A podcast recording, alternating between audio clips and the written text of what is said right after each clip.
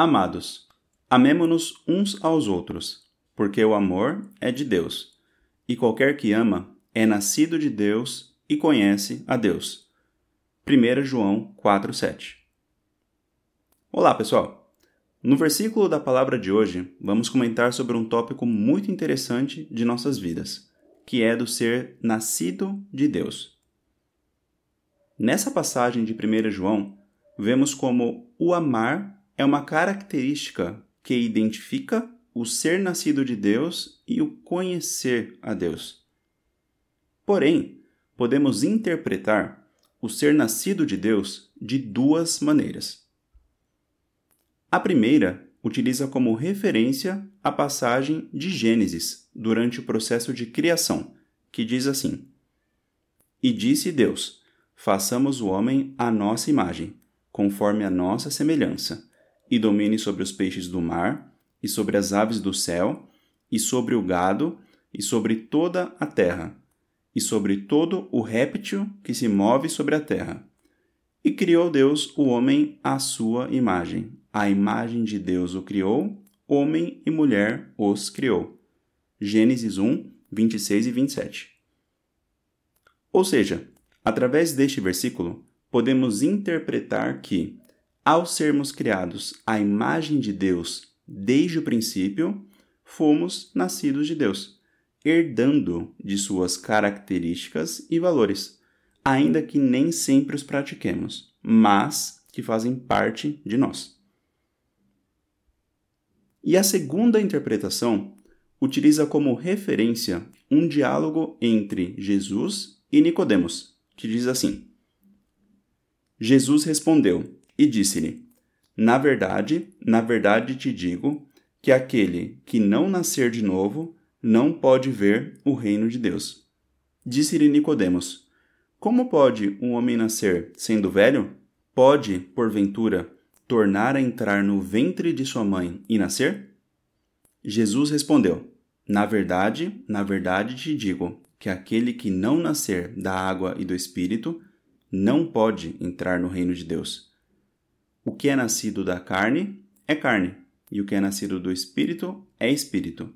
Não te maravilhes de te ter dito: necessário vos é nascer de novo. João 3, do 3 ao 7. Nesse contexto, podemos entender que o nascer de novo, aqui representado como da água e do espírito, revela a importância e o significado de aceitarmos a Cristo e de recebermos o Espírito Santo em nossas vidas, que espiritualmente pode ser comparado a este nascer de novo.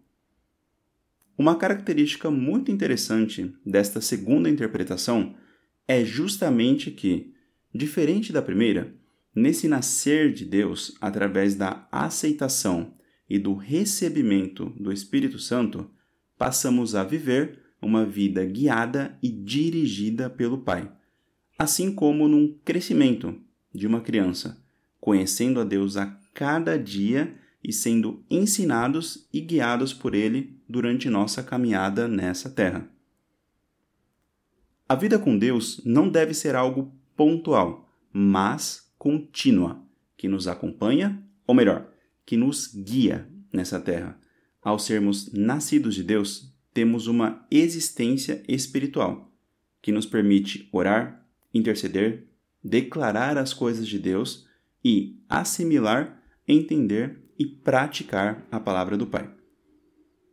Por isso, caso ainda não tenha aceitado a Cristo, eu te convido agora a fechar seus olhos e repetir essa oração comigo.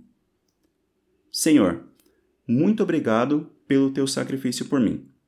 Sacrifício este que me trouxe perdão e me deu a vida em abundância. Eu reconheço que Jesus é o Filho de Deus, que veio a essa terra como homem e que ressuscitou e vivo está, e que a todos quanto o receberam, deu-lhes o poder de serem feitos filhos de Deus, aos que creem no seu nome. E hoje eu declaro que creio em ti e te peço que se revele e faça parte de minha vida, me permitindo conhecer e viver a tua palavra e teus sonhos e caminhos. Tu és bem-vindo. e muito obrigado pelo teu sacrifício e graça que me dá salvação e vida eterna. E que a cada dia eu possa conhecer-te mais e andar contigo. Em nome de Jesus. Amém. Deus abençoe, fique com Deus e até a próxima!